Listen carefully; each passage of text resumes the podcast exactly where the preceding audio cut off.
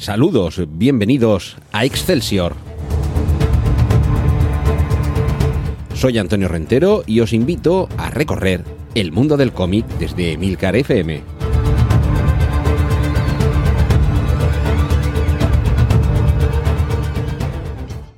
Saludos, bienvenidos a un nuevo capítulo de este podcast sobre cómic de Milcar FM, con capítulos monográficos, autoconclusivos, monotemáticos, en los que abordamos una editorial, un personaje, una colección o un autor, como es el caso que nos ocupa.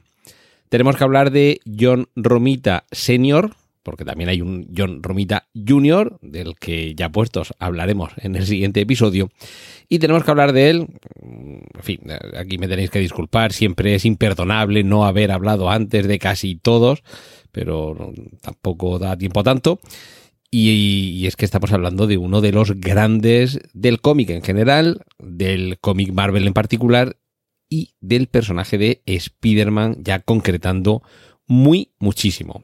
Pero John Romita padre, John Romita senior, era mucho más.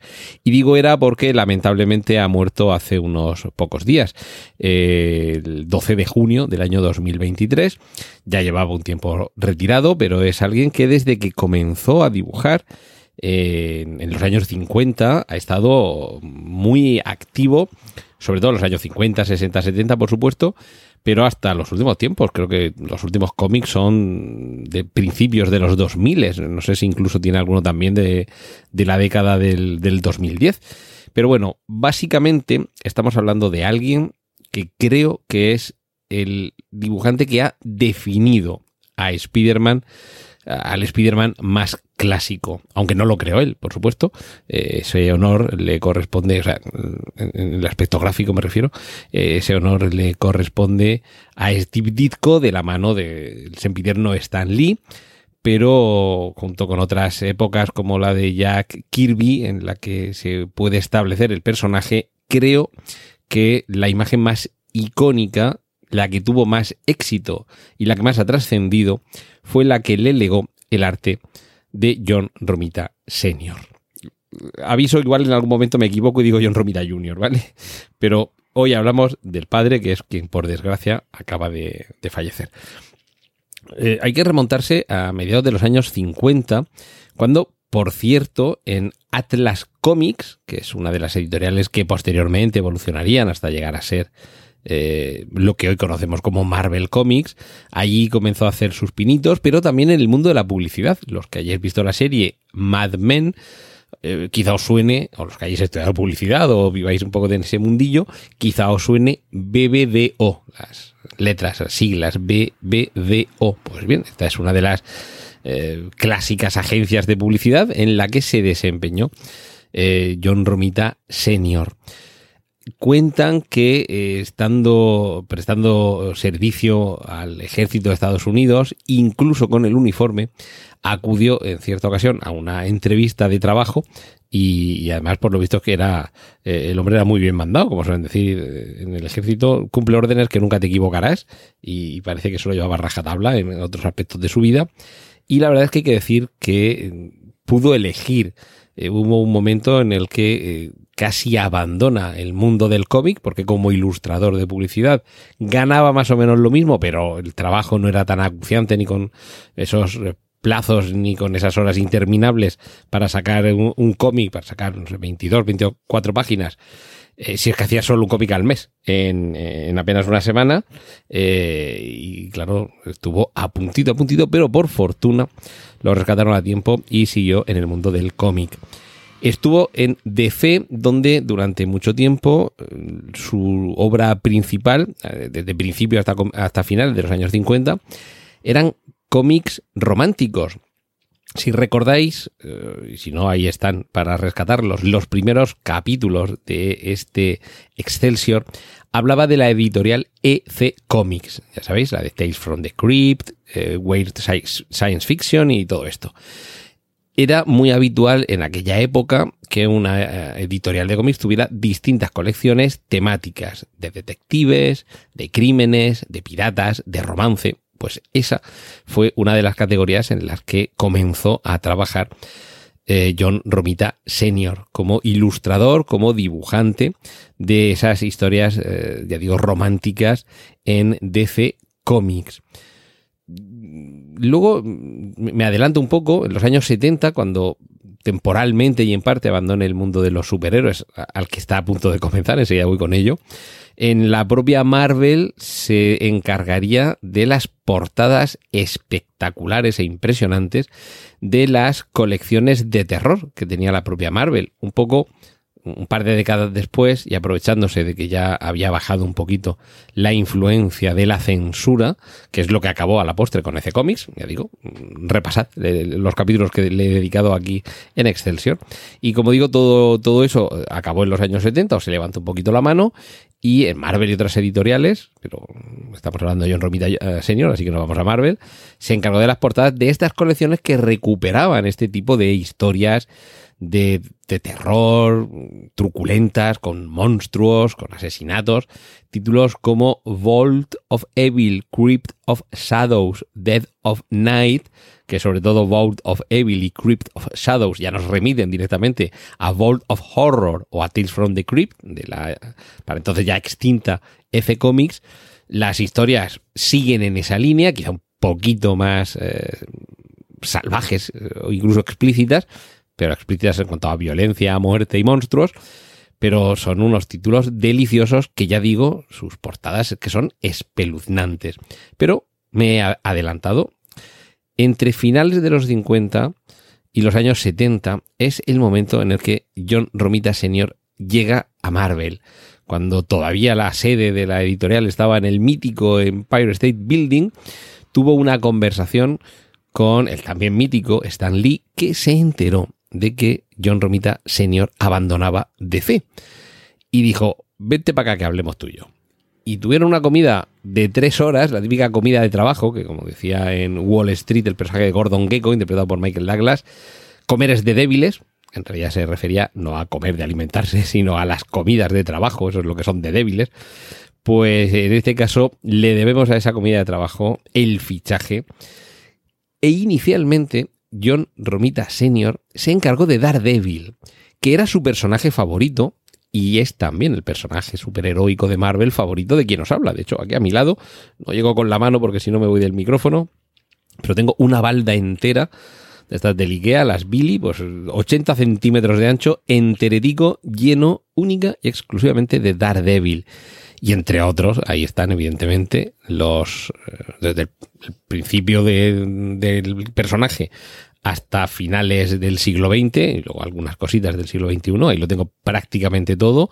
Y por supuesto, ahí está lo poco que le dedicó en un momento inicial John Romita Senior a este personaje, que como digo era su favorito.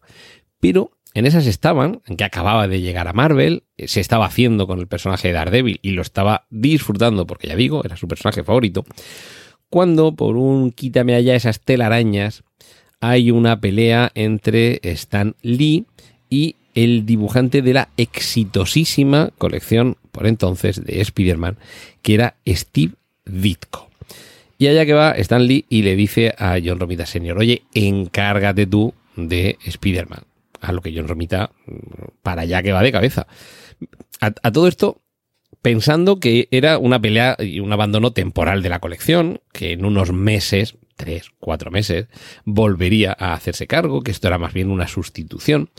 Pero el tiempo pasaba, John Romita Senior seguía ahí dibujando Spider-Man con grandísimo éxito. Era por aquel entonces la segunda colección más vendida de Marvel por detrás de los Cuatro Fantásticos pues, eh, como digo, seguían pasando los meses, él trataba de imitar un poco el estilo de Steve Ditko para que no se notara demasiado la marcha, pero después de seis meses aquello ya se tornó definitivo, así que comenzó a dejar volar su trazo. Y a partir de ese momento, ah, insisto, estamos hablando de eh, mediados de los años 60, a partir de ese momento es cuando hace suyo al personaje, Estuvo muchos años dibujándolo y se convirtió en su seña de identidad, la identidad gráfica que le aportaba. Entre otras cosas, hasta ese momento, Peter Parker Peter Parker, perdón, tenía una pinta de pardillo bastante importante. Delgaducho, con el pelo así un poco como a cepillo, con, con, gafas. La verdad es que un poco pinta bofeteable tenía. Lo cual, claro, contrastaba con eh, el hombre araña, que en realidad era nuestro amigo y vecino Spider-Man, frase que si no recuerdo mal, precisamente surgió en esta época. Y, a partir de ese momento, cuando John Romita Sr. se va haciendo con el personaje, le va dotando de unas formas un poco más robustas, un poco más redondeadas, eh, menos anguloso. También va haciendo unas mujeres más atractivas, insisto, en su etapa de cómics románticos en DC. Todo eso fue también una escuela para ir evolucionando al personaje. Y lo cierto es que entre otros personajes que nacieron en la etapa de John Romita Sr., debemos, eh, por supuesto, algunos de los, eh, de los villanos más eh, habituales, más recordados. Estamos hablando de, de, Rhino, Shocker, Kingpin. Es otro de los personajes que debutan en esta etapa a mediados de los años 60 con John Romita Senior mm, como dueño y señor gráfico del personaje de Spider-Man. El Capitán Stacy. Y ojo, porque aunque que eh, él ya estaba fuera de la, de la serie cuando, no sé si fue en el 72 o en el 74, por ahí, por esa época, es cuando se publica el mítico eh, cómic de la muerte de Gwen Stacy, la hija del capitán Stacy. Pues ya digo, aunque estaba fuera de, la colección ya en ese momento, John Romita Senior, fue él quien le comentó al guionista Gary Conway que el personaje de Gwen Stacy debía morir y además a manos del Duende Verde. En uno de esos momentos icónicos, y seguro que todos lo tenéis bien presente, y que además en el cine lo hemos visto recientemente en, en, en, Spider-Man, en las que ha protagonizado Andrew Garfield, y hemos visto también ese trauma en Spider-Man sin camino a casa. Pero esa viñeta que ya digo, en este caso no se debe al arte de John Romita Sr., pero sí a su concepción. Esa viñeta, como digo, en la que Spider-Man atrapa a una Gwen Stacy cayendo al vacío desde el puente de Brooklyn, le atrapa con la telaraña, pero del tirón tan fuerte se parte el cuello, se snap, esa onomatopeya que se queda clavada en, en el alma de todos los que amamos a Spider-Man. El influjo, como digo, es tan grande que incluso en la serie de televisión animada del año 67, que nos suena muy antiguo, pero es que en los años 70 y 80 era esta la que nos ponían, y tenía ya unos cuantos años. Fueron tres temporadas, 50 y algún capítulos, y es con la que muchos descubren al personaje, incluso no en los tebeos o en los cómics, sino a través de esta serie animada, pues el aspecto gráfico de Spider-Man en esta serie si bien se debe, por supuesto, al diseño original de Steve Ditko, pero bebe directamente de quien en ese momento, insisto, serie del año 1967, 68 y 69, bebe directamente de quien en ese momento está llevando eh, a cuestas el, personaje en los cómics, que no es otro que nuestro querido John Romita Senior. Eh, a partir de esa época, ya digo, a, principios de los, sí, a principios de los años 70, años 72, 74, es cuando, después de algo más de un lustro, abandona el personaje, hace entre otras cosas las eh, portadas que os he comentado, esos eh, cómics de terror del grupo Marvel. Y mientras tanto, y antes y durante y después, va alternando sobre todo un trabajo como portadista, también como entintador, en una, cantidad enorme de títulos dentro de la editorial Marvel, aunque también trabajó mm, para la editorial DC, volvió en algún momento en los años, eh, a principios de los años 70, tuvo también una pequeña etapa allí.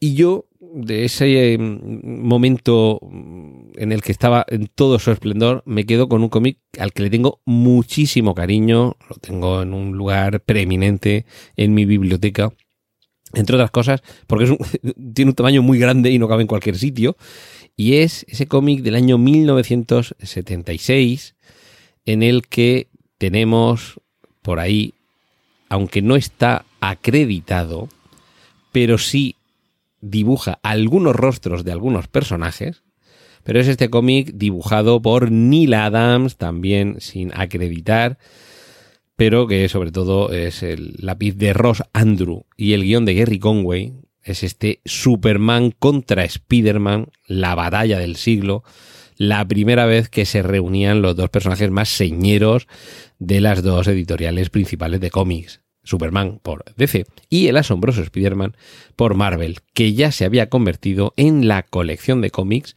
más vendida.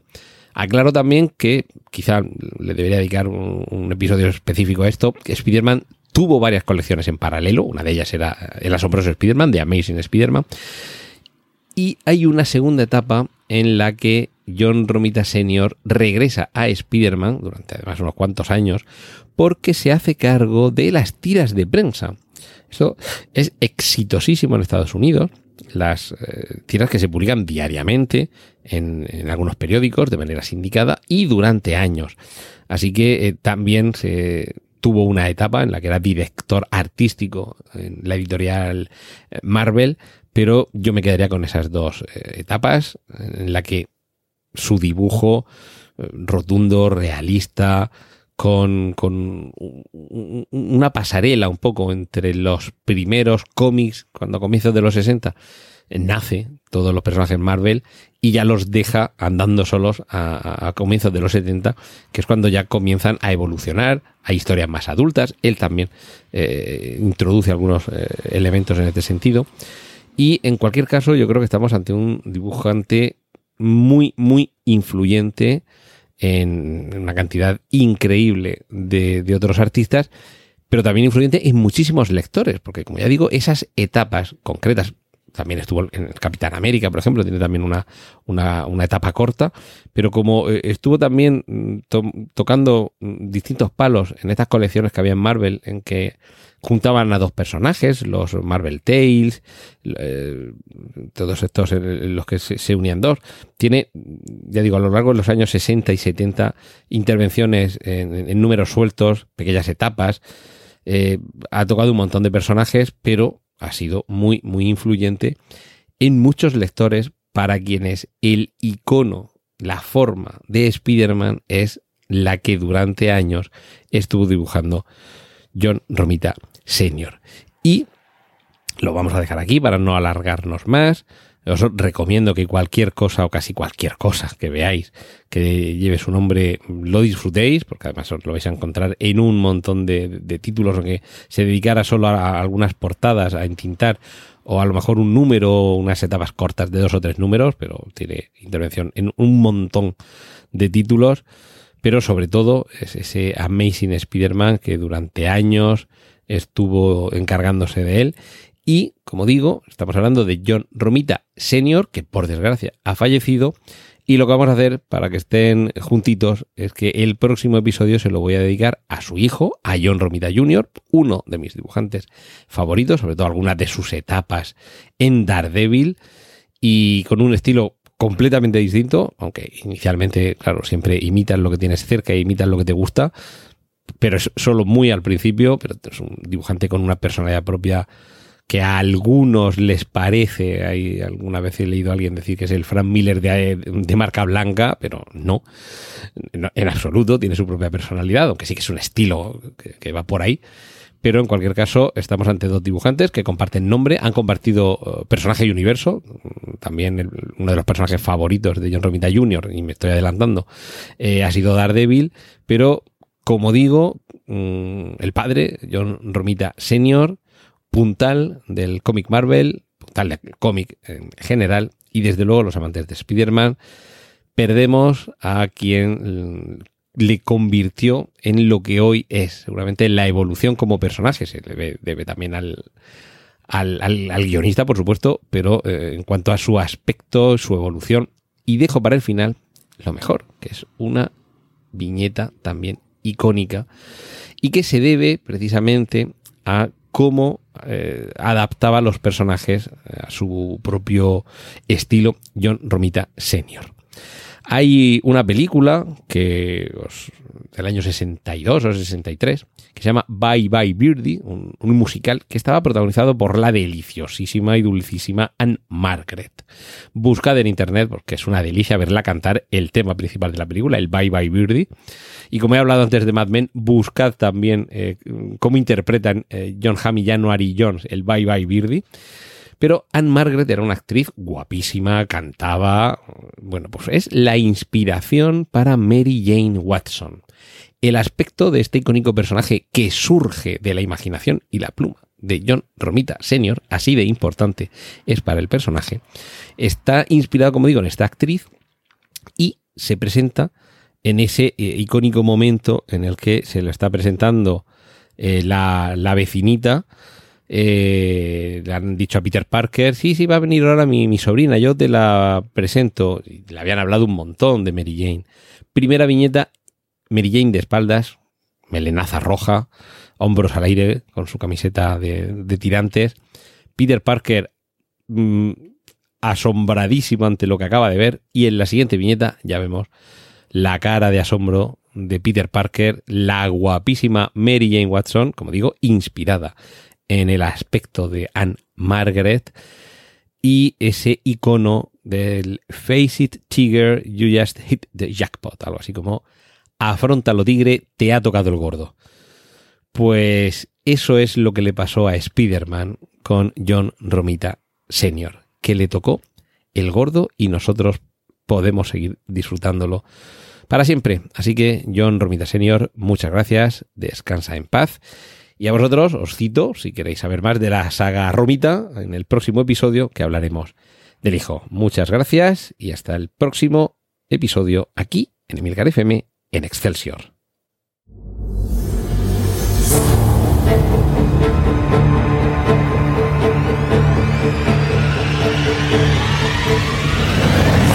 Has escuchado Excelsior, un podcast sobre cómics de Antonio Rentero para Emilcar FM Puedes contactar con nosotros y escuchar más episodios en emilcar.fm barra Excelsior.